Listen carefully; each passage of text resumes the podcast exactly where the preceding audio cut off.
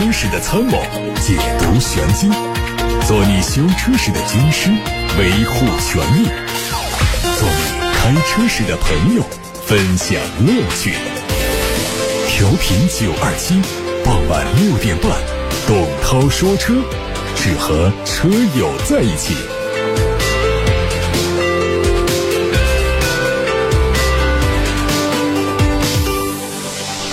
各位晚上好，我是董涛。新的一周开始了，董涛说车又来了。六点半到七点半之间，大家可以把选车用车的问题、把汽车消费维权投诉都发到直播间，我们一起探讨。热线电话开通了八六八六六六六六，还有同名微信公众号“董涛说车”，也可以留言提问。看新闻，宝马 i 四正式亮相，并且会在明年上半年上市，预计起售价可能在四十五万元左右。它的外观和四系高度相似，国内可能会只提供 M 运动套装，整体观感比较接近海外的 M 五零。侧面造型和四系的 Grand Coupe 非常相近，前翼子板加进了充电接口。尾部最大的变化是取消了双边双出的排气，取而代之是扩散器的装饰。内饰直接用了燃油版中期改款后的设计，整体造型变化很小。最明显的区别是换装了12.3英寸和14.9英寸的双联屏。搭载了最新的 HF 8.0系统，它配备容量为80.7千瓦时的电池组，CLTC 工况下的最大续航里程在620多公里。上汽大众新款威然首发亮相，作为改款，它升级了大众最新的 MQB EVO 平台，和途昂、明锐。Pro 以及高尔夫八等车型一致，内饰是这次升级的重点，中控台更有层次感，搭配全液晶仪表、大尺寸的悬浮中控屏，还有小巧的电子档杆，提升科技感。另外还升级了最新的智能车联、最新的驾驶辅助、车内氛围灯动态功能、哈曼卡顿音响。动力继续是 2.0T 的高低功率，搭配七速的湿式双离合。相关媒体说，魏品牌表示将在2022年北京车展上亮相一款全新的六座 SUV 和一款 MPV。通过这一段的咖啡公式，魏品牌已经连续推出了拿铁、玛奇朵和摩卡三款车型。全新的复古风格 SUV 圆梦也吸引很多关注。接下来推出的六座 SUV 将继续提供品牌在 SUV 细分市场的竞争力。MPV 的外观造型会采用类似慕尼黑车展上发布的智能座舱概念车的设计风格。参考竞品的尺寸来看，车长肯定会超过五米，轴距在三米左右。动力除了燃油的。版本之外还会提供柠檬的混动系统。官方说，未来品牌全系会实现混动化。比亚迪官方发布了旗下的海洋网络的全新车系 DMI 军舰系列，首款车型驱逐舰零五正式亮相，将在明年一季度上市。外观用了全新的设计，修长的前大灯由一条亮黑饰板相连接。有效地拉伸了视觉的宽度，有一种低趴的感觉。尺寸方面，车长四米七八，轴距两米七一八。动力和秦 PLUS DM-i 同款的1.5升 DM-i 插电式混动，标配了磷酸铁锂刀片电池。NEDC 工况下的续航里程分别是五十五公里和一百二十公里。广汽本田的全新电动车 eNP One 正式上市，会在明年上半年上市。它的整体造型比较简洁，前脸封闭式中网上的 H logo 支持点亮功能，车身还融进了轿跑的风格。全新的 Honda 尾标代替了传统的 H 尾标，贯穿式的尾灯视觉效果和冠道非常相近。内饰配了10.25英寸的全液晶仪表，15.2英寸的中控显示屏，还有3.0的智能互联。另外呢，还第一次搭载了 DMC 驾驶员状态感知系统，可以有效识别驾驶员的状态，甚至可以察觉到情绪的变化。主动提醒驾驶员注意安全。动力搭载了单电机，NEDC 工况的纯电续航是超过五百公里。长安的 UNI 系列第一款轿车 UNI V 发布，会在明年初上市。外观延续了 UNI 家族的设计风格，前脸是经典的无边框设计，在内饰上用上了和 UNI K 相近的风格，狭长的仪表盘搭配悬浮式的中控屏，形成错位的视觉效果，设计感相当独特。动力是蓝鲸系列的 1.5T，搭配七速的湿式双离合。二零二二款的捷达 VS 五上市，五款车型的售价区间是八万六千八到十一万四千八。这次是小改款，主要针对内饰做了小幅的调整，新增了全新的液晶仪表盘，空调按钮被独立出来，具备实体按键的功能，方便快速操控。动力还是一点四 T，匹配五速手动挡和六速的手自一体变速箱。奇瑞有一款新车在本届广州车展上首发亮相，并且开启了中文名共创的活动。这个车是此前 XC 概念车的量产版，会在明年的二季度左右上市。作为奇瑞4.0进化后的第一款作品，前脸是概念化的无边框格栅，溜背的车身，悬浮的车顶，时尚感十足。尺寸方面，车长只有四米四，轴距是两米六三，外观内饰都是撞色的风格。双十二点三英寸的超宽。高清曲面屏也搭配了一体式的运动座椅，潮流感和科技感都非常不错。广汽传祺的影豹混动版亮相，外观只有车头的装饰条改成了银色的涂装，内饰在燃油版的基础上增加了象征新能源的淡蓝色和黑白相搭配，而燃油版的碳纤维图案的装饰板也得到保留。动力将用广汽自主研发的2.0混动，具体是不是之前发布的广汽第四代2.0 ATK 发动机加上？电机耦合系统的组合目前还不得而知。广汽埃安的埃安 LX Plus 亮相了广州车展，它的外观更像是最新推出的埃安 Y，穿云箭贯穿车标，搭配左右大灯的装饰板，这种设计被取消掉。车身的长度相比 LX 加长了将近五公分，达到了四米八三五，其他的数据都没有变化。车内最大的亮点是续航，它用的电池容量有一百四十四千瓦时，配备了一种新的电池技术之后，CLTC 工况下的续航里程可以超过一千公里。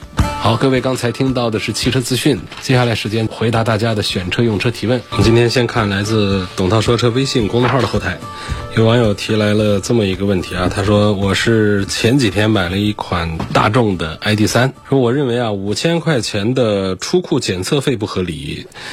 九百六十块钱的保险也不合理，三百八十块钱的贴膜的手工费也不合理。希望能够查阅一下相关资料，帮我们讨一个说法。关于汽车 4S 店的这个乱收费的判定的话呢，通常来说呢，就是两个维度啊。第一个呢，就是没有尽到告知的义务，就是我们消费者不知情，没有选择权，就是事后才知道收了我费用，收钱之前没有经过我们的同意。就是这是一个公平交易的一个基本原则，你得让我知道，我同意交，这样产生的交易的话，哪怕听起来不合理，但是因为有一个提前告知和提前同意，它也变成一个合法的一个项目了，啊，所以这是第一个判断的维度。第二个判断维度呢，那就是说，尽管我们消费者同意了，但是呢，消费者是不知道法规的，那么法规上禁止收取的这样的费用。它也是不合理，所以呢，就按照这两个维度来判断你这几个费用的话呢，首先我就想问一下，收费之前有没有告诉你有这几个费用，还是说他告诉你了，你说你同意了，把钱都交了，回去越想越觉得不对劲儿，觉得这个钱我不该给的，到底是属于哪一种情况啊？所以这是一个判断标准。那么从这几个收费的项目上来讲啊，就是实际上在市场经济条件下呢，就双方协商收费，哪怕这个销售员说。你得给我付五十块钱的早餐费，你不同意，那可以不成交。你同意给五十块钱早餐费，那么这五十块钱早餐费它就变成一个合法的了。所以呢，这几个项目你来看啊，有一个叫出库检测费。实际上呢，前些年在二零一四年的时候呢，由我们楚天交通广播，就是我们这档节目在全国首发主导了一个批评报道，就说到的是某豪华品牌的一个 PDI 检测费，引起全国的广泛关注。当年二零一四年汽车界的十大新闻排列当中，就有咱们这个 PDI 检测费这件事儿。然后呢，相关的 4S 店接受了很大的处罚，是湖北地区在全国关于这个 PDI 检测费开的第一枪。之后呢，很长一段时间非常平静。PDI 检测费这个事儿呢，其实跟说的出库检测实际是一种差不多的东西啊。但是呢，PDI 呢，它是一个更明确的容易违规的一个地方。就是 PDI 的检测呢，它是一个厂家规定我们四 S 店必须要做的一项义务工程。或者如果说要有费用的话呢，也是厂家来给四 S 店，或者说四 S 店你必须在交车之前做好整车的检测和规整，所以是这样的。那么我们。在厂家这儿，4S 店对于经销商来说，已经在厂家那儿收到了这一笔钱，或者说在厂家那儿已经是免掉了这一笔钱。那么在我们消费者这儿又收一次 PDI，它就容易出现违规，这就可以形成证据。那么所以说，你看到的这一次在买车的时候呢，他没有提到 PDI 的检测费，它叫一个什么呢？它叫一个出库检测费，这就完了一个巧啊。按道理呢，出库费除了大型的这个停车场。它有一个出库的开支之外，我们某 4S 店，你有个什么出库的费用，就自己的一个停车场里面把车出出来，这不是你 4S 店该干的事儿吗？所以呢，有巧立名目之嫌，因为这个物品的储存本来就属于你商家自己的成本，你不应该作为单独的收费项目。PDI 检测是 4S 店的义务，必须是免费做的，这也是厂家的要求。所以这两项费用，按道理讲，对于我们消费者来说，都应该为零。如果你买车不是零的话，那说明就是销售员想多赚钱。好，那么是有多赚钱的这种嫌疑，有巧立名目的嫌疑。我们怎么认定他是非法的？让他退，让他赔，呃，或者把他推上被告席等等。我刚才讲有两个原则：第一，事先告知，事先知情同意了没有；第二个，他是不是一个国家相关法规禁止收取的项目？显然这几个事儿呢，也没有国家相关法规来禁止收取。你比方说啊，刚才这个出库检测费已经说完了，再说这个九百六十块钱保险，就这种保险呢，通常我们四 S 店是不具有保险的售卖资格的。你看到的在店里的这个交保险，它是一种代收，或者说是保险公司的驻店的人员在收取。所以这个呢，就是只是你的交易场所发生在 4S 店，不代表说 4S 店销售了保险。所以你说这个保险费收的不合理，其实呢，也需要各方面来取证。一般来说呢，4S 店不会犯这么低级的错误。4S 店，我给你开个发票，我收了你多少钱的保险，我来销售保险，你出了什么，我来给你赔。这保险法规是不允许他这么做的。还有一个，必须在他家贴膜的手工费也是不合理，这是你认为不合理啊？如果提前商量好了。在我店里面买膜，或者是你自己在外面买的膜带进来，店里出工人帮你贴上，你交给我三百八十块钱的一个手工费，这有什么不合理呢？也是一个交易谈判的一个过程产生的结果。所以这就是我对于你这位叫快乐精彩的网友说的这几个事儿的一个回复了。这位朋友呢，可以对照我刚才说的这几个点呢，推敲一下这些事儿哪些是合理的，哪些是不合理的，我们可以后面再沟通、再交流。下一个问题说。希望能点评一下凯迪拉克的 XT5 的两驱豪华版怎么样？如果是你会怎么选择？有没有必要上四驱的？还想问，现在武汉各 4S 店报价降七万左右，你怎么看？其实凯迪拉克的一直降价降的比较狠，降七万，我觉得这个车已经很值得买。三十七万多的四驱豪华降七万意味着什么？三十万，很便宜啊！三十万这么大一个二线豪华 SUV，技术啊、配置各方面都还不错，我觉得是很值得推荐的。这是第一个点。关于要不要花两万块钱买它的四驱的问题，实际上它的两驱豪华和四驱豪华在配置上都是一样的，就是多了一个四驱。我认为呢，这个四驱还是有必要上一个，因为毕竟呢，我们买一个 SUV 呢，还是强调一点通过性，不说是越野性的话，就起码讲一个通过性。像雨雪天气啊，一些不好的路段呢，它四驱还是能够发挥一些作用。这两万块钱你现在省呢，倒可能平时开车啊，城市里面用车你用不上。但是呢，从一个车主的心态，我告诉你，很可能过个半年、一年之后，你会后悔没多花两万块钱上个四驱。所以呢，我们在买车的时候呢，就是给大家一个建议呢，就是你不要刚刚好的在你的呃计划预算的范围之内买，你稍微踮一点脚，这样的话呢，你的幸福感会存在的更长一些。说这个车你能够买。五十万的一个车，然后呢，你就买个四十万的。从提回来那天开始，你可能都不是特别的惊喜。但如果说你预算可以买五十万，但是手里呢，其实还有一点费用，你可以上一个等级。我直接不要 C 级车了，我上 D 级车去了。我花了六十几万、七十万，我买了一个 D 级车。这样的话，可能当时有一点心疼钱啊，花了一些钱。但你会更长一段时间会觉得这车买的好。所以买车这个事儿呢，稍微踮一点脚。可以让你更长时间对这个车满意，不至于那么快就厌烦这个车。所以在配置上讲也是一样的。这两万块钱省下来买一个两驱，一开始提车没什么。等你用车的场景多了之后，你可能会说，要是，哎，当时这两万块钱花了有个四驱的话，那可能这车用起来就更舒服一些。所以我还是主张在凯迪拉克的 ST 五当中呢。买它那个三十七万多厂价的那个四驱豪华型，优惠七万块钱就三十万，挺划算。下面有个网友说：“你帮我选一下，我是买个君威好呢，还是买个雅阁好？希望分析这两个车。”呃，君威这个车在雅阁的面前确实没什么优势了。首先从销量上讲呢，雅阁是君威的两倍以上，全国销量啊。比方说按照十月份来说的话，君威打比方说全国卖一万台的话，雅阁卖两万多台，所以。不管是从现在的销量来看，还是讲这个将来的保值啊，还是质量的稳定性啊和维修的费用的配件的便宜来说呢，本田的雅阁更占优势。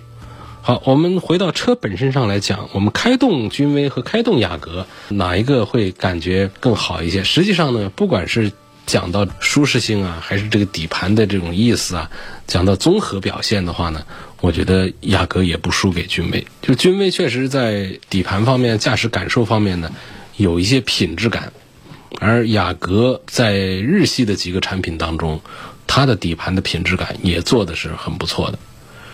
那么关于空间呢，不用讲了。那雅阁的空间和沙发的舒适和静音的表现各方面都是有优势的。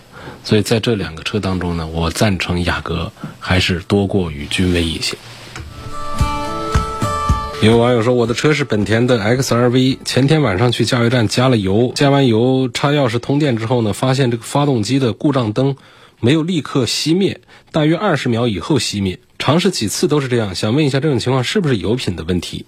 应该怎么处理？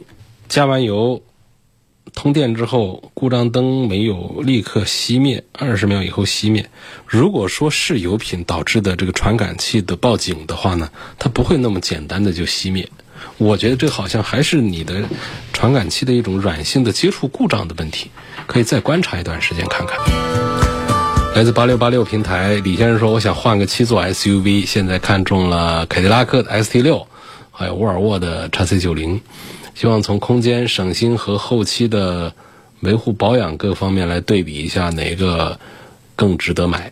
实际上，他们现在呢就是属于同样一个档次的车啊，但是在价位上呢是起伏出入是很大的。”沃尔沃的 x C 九零还是要比凯迪拉克的 ST 六啊明显的要贵好多啊，一个是优惠完了也得五十几万，一个是三十几万就可以了。所以，那么在购买的时候呢，我们来做选择，其实决断也比较简单。如果我们更注重性价比的话，凯迪拉克 ST 六我还是更赞成一些。好，如果我们把这个拿开，不讲这个性价比的事儿，说我三十几万、五十几万无所谓，就看两个车哪个更值得买。李先生关注的点呢，一个就是空间这方面。空间方面呢，实际上他们都是五米左右的车，车内的空间呢很看设计。你比方说像那个沃尔沃的呢，它设计了有五座。有七座，很显然的五座的空间就要比七座的好一些。而 XT 六呢，它没有做五座，它就是六座和七座，因此实际上讲就是座位数越多的空间表现就越差。所以从这一个单元上讲呢，沃尔沃 x C 九零是可以找到空间更大的版本。然后在省心方面。进口的沃尔沃和合资生产的凯迪拉克，实际上在质量稳定性方面区别也不是很大，后期的维护保养费用也都是差不多的一个水平啊。因此呢，这两个车的推荐的话呢，首先都有一定的推荐指数，都属于性价比很不错的产品。呃，凯迪拉克的 ST 六呢，价格更便宜，然后沃尔沃的 x 四九零呢，在档次感上要更胜一筹啊。所以李先生自己来看着买吧。下面有网友说，宝马的 X7 和奔驰的 GLS 这两个车该怎么选？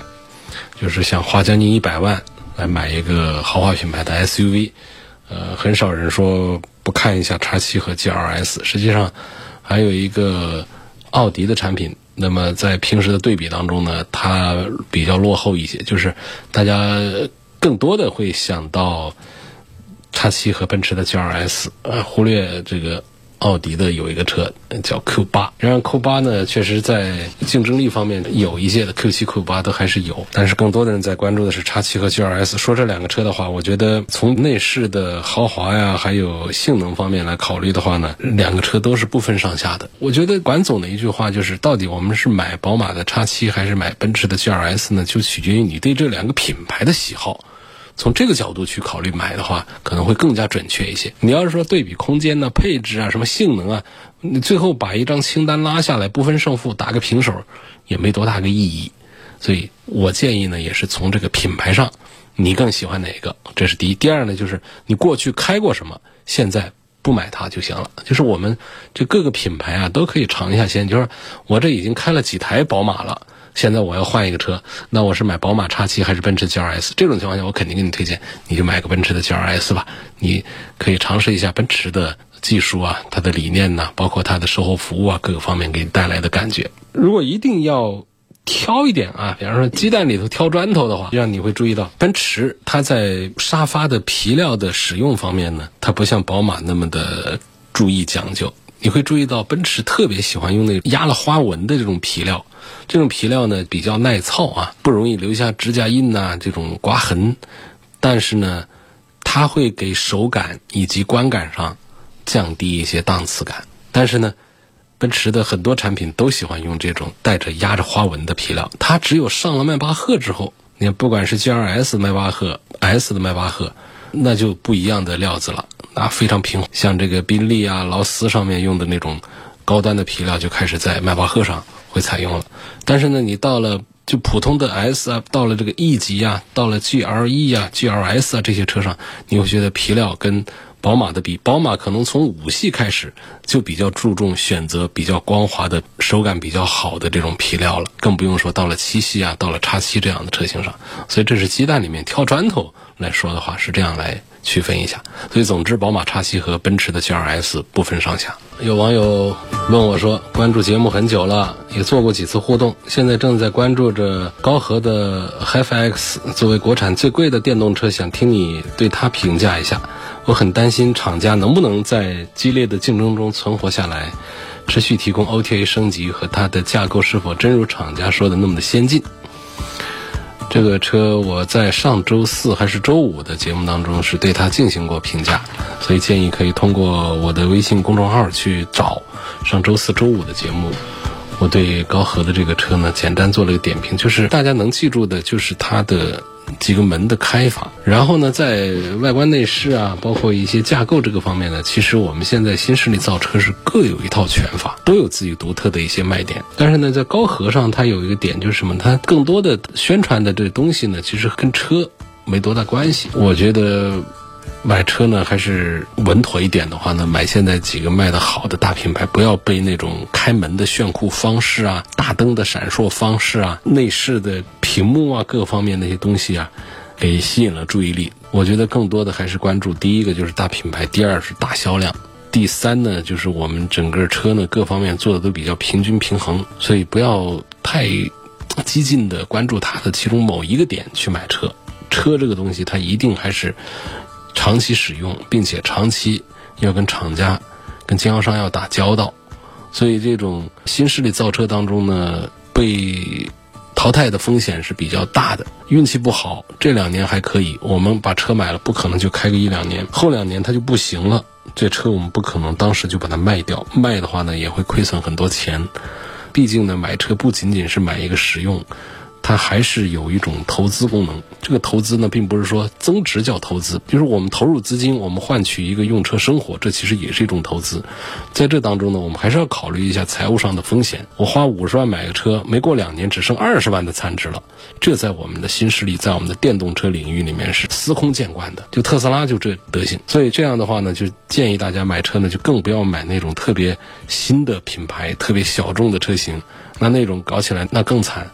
五十万买个新车，过个两年给你剩下十几万块钱，你都得接受。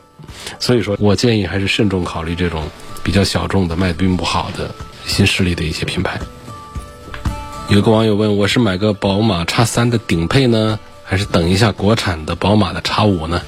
等得及你就等，叉五和叉三级别上还是不一样的。我们常常说，在买一个不到百万的一个大几十万的一个 SUV 的时候呢，几乎有个意见说，你买个叉五，它没有什么很明显的缺点的一款产品。那么国产之后呢，可能在价格上会更具有优势，会更低一些。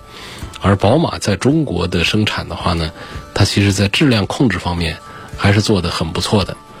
在奔驰、宝马、奥迪当中啊，讲这个国产车和进口车的品质的差异，差异最小的，它倒还是宝马，能信吗？就是这样子的。所以说，很期待这个宝马的叉五国产之后啊，还是有很多的进口件，然后呢，国产件的质量控制也都非常不错，价格呢一下子达到个五十几万来，整个中大型的豪华 SUV 市场又会被。搅的一番这个水响，这时候我们消费者是最大的获益方。你拿这个买叉三高配的钱，就完全可以弄一个低配的叉五，这档次啊用车的体验感受啊是完全不一样。等不及的你就别等，因为这说这两年了，什么时候出来这还不好说，可能到明年。所以等得及的话，我建议等一下宝马的叉五。有个网友说，上周末的两天呢，我分别跑了武昌的两家斯柯达 4S 店，一家以电脑检查无故障码为由拒绝修理，一家要我提交当年的发票才能向厂家下单，也没修。昨天下午呢，我以找不到发票为由，向斯柯达客服求证我的 DIG 的保修日期，但是今天一天都没有答复。因为日期临近，我担心到时候斯柯达即使回复我保修期是二零一一年的十一月二十六号，但过了日期，四 S 店还是拒绝维修，我该怎么办？这个事儿，这是啊，这个其实我们这四 S 店要提供当年的发票，我们现在提供不了。这是一个问题，但是其实这是一个厂家的一个程序规矩。四 S 店里面通过这发票来认定，这是一种方案，而且在他们系统里面这是个通行的方案。实际上呢，从这个后台来把这个车的个维修时间、保修时间把它给调出来呢，它其实也是准确的。不过呢，从这个证据的认定上讲呢，他们的程序上是这么规范、这么来要求的。我们消费者这方面呢，不能提供发票呢，消费者这方面也还是丢了发票，这还是有一点责任，导致在沟通的时候呢，会出现这样的被动和障碍。我们消费者的这个担心呢，我觉得也是不过分的。你这个时间好像是十一月二十六号这样一个时间，过了日期，那四 S 店拒绝维修，我们消费者要承担一些损失，这是一个问题。不过我觉得这样的，你在打了斯柯达的总部的电话之后呢，总部那边呢他会有一个登记，我们还是相信他的斯柯达的客服做了这个登记呢，意味着我们是在质保期之前提出过维修的，这是第一个。第二个呢，你到店之后啊，你最好是能够留一些证据，就是我是来修这个 DSG 的，我因为没有发票，你没有接受维修。这样呢，等到我们通过电脑啊其他的程序来认定了你的质保期之后，我们还有证据可以证明在质保期之内，我们到店来没有得到处理，没有得到维修，所以只能从这个角度来办这件事儿了。下一个问题问红旗的 H 九值不值得买？我最近在街上在停车场已经看到了好几次 H 九。那个轿车，甚至我在街上看到结婚的车队里面啊，很骄傲的让红旗的 H 九当了头车的，啊，后面的什么奔驰 S 呀，什么宝马的七系啊、五系啊、A 六啊，通通的在后面排着队。我看了以后呢，觉得特别的自豪啊，就是至少在这个车队里面，大家认可红旗，咱们的自主品牌国货之光，很值得骄傲，排头车。这是很看重我们这个品牌，同时呢，也说明我们 H 九啊确实拿得出手，外观的气场上不输给 BBA 的产品。现在呢，H 九的销量也还不错。上次记得我爬过一次它的数据，一个月现在能卖个四千辆左右。那作为我们自主的一个豪华品牌，几十万的车一个月能卖四千辆左右，这个已经是很难得、很不错了，比我们很多的豪华品牌都卖得好了。外观和内饰都有自己的卖点啊。但是呢，就是它的技术啊、配置啊和质量其实没有什么亮点，没有什么卖点。而且呢，就它这个三十到五十万的价格来说呢，也跟很多的合资豪华品牌很接近了。所以，如果说你不是对红旗品牌情有独钟的话啊，实在我觉得至少我这儿也是找不到理由去买红旗，而不买凯迪拉克的 CT 六啊，还有 BBA 的那些 C 级车。说十万元左右女性的 SUV。怎么选？看重空间、质量和保养的便利性。十万左右的 SUV 市场呢，完全是自主品牌的天下了。这个价位的合资品牌，不是空间不够，就是配置拉垮。所以呢，建议选一辆国产车。如果预算提到十二万的话呢，你就可以拿下国产 SUV 的三大巨头：哈弗 H 六、长安 CS 七五和吉利的博越啊。你控制在十万左右的话呢，啊，你就可以看看像这个风神的 HR 七啊。嗯，以及刚才说的长城、长安和吉利的这些小弟，比方说哈弗的初恋呢，长安的 CS 五五 Plus 啊，吉利的缤越，呃，这些车其实这个空间呢，女士日常用都是足够的，呃，四 S 店也够多的，这维修保养也是够便宜、够方便的。刚才说的这几个车呢，哈弗的初恋呢，长安的 CS 五五啊，吉利缤越呢，都用的是一点五 T 的发动机，然后呢，初恋和缤越都是。呃，比较简单的悬挂。那 CS 五五呢，呃，用了稍强一点的独立悬挂，所以在这个动力和底盘上呢，CS 五五 Plus 呢更胜一筹。哈弗的初恋呢，开起来会有点肉，但是内饰配置的科技感是要高于另外两个对手的。缤越从动力上讲呢，表现是强于初恋的，可惜呢，它只有三个缸，然后空间也有一些逊色。所以总体来讲呢，作为这个十万左右女士 SUV 呢，我建议优先考虑哈弗的初恋，还有长安的 CS 五五 Plus。今天就到这儿，感谢各位收听和参与晚上六点半到七点半钟直播的董涛说车。错过收听的网友、听友可以通过董涛说车的全媒体平台找到往期节目的重播音频。全媒体平台广泛的入驻在微信公众号、微博、蜻蜓、喜马拉雅、九头鸟车架号、一车号、微信小程序梧桐车话等等平台上，找到董涛说车的专栏，就能够找到我。我们明天晚上的六点半钟有问题继续来这里探讨。